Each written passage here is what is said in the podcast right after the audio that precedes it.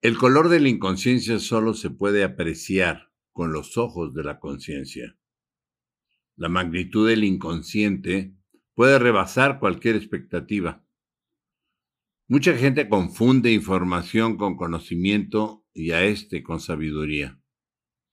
Para mí, sabiduría es conocimiento aplicado y conocimiento es información aplicada. Solo la sabiduría en el vivir lleva a la conciencia.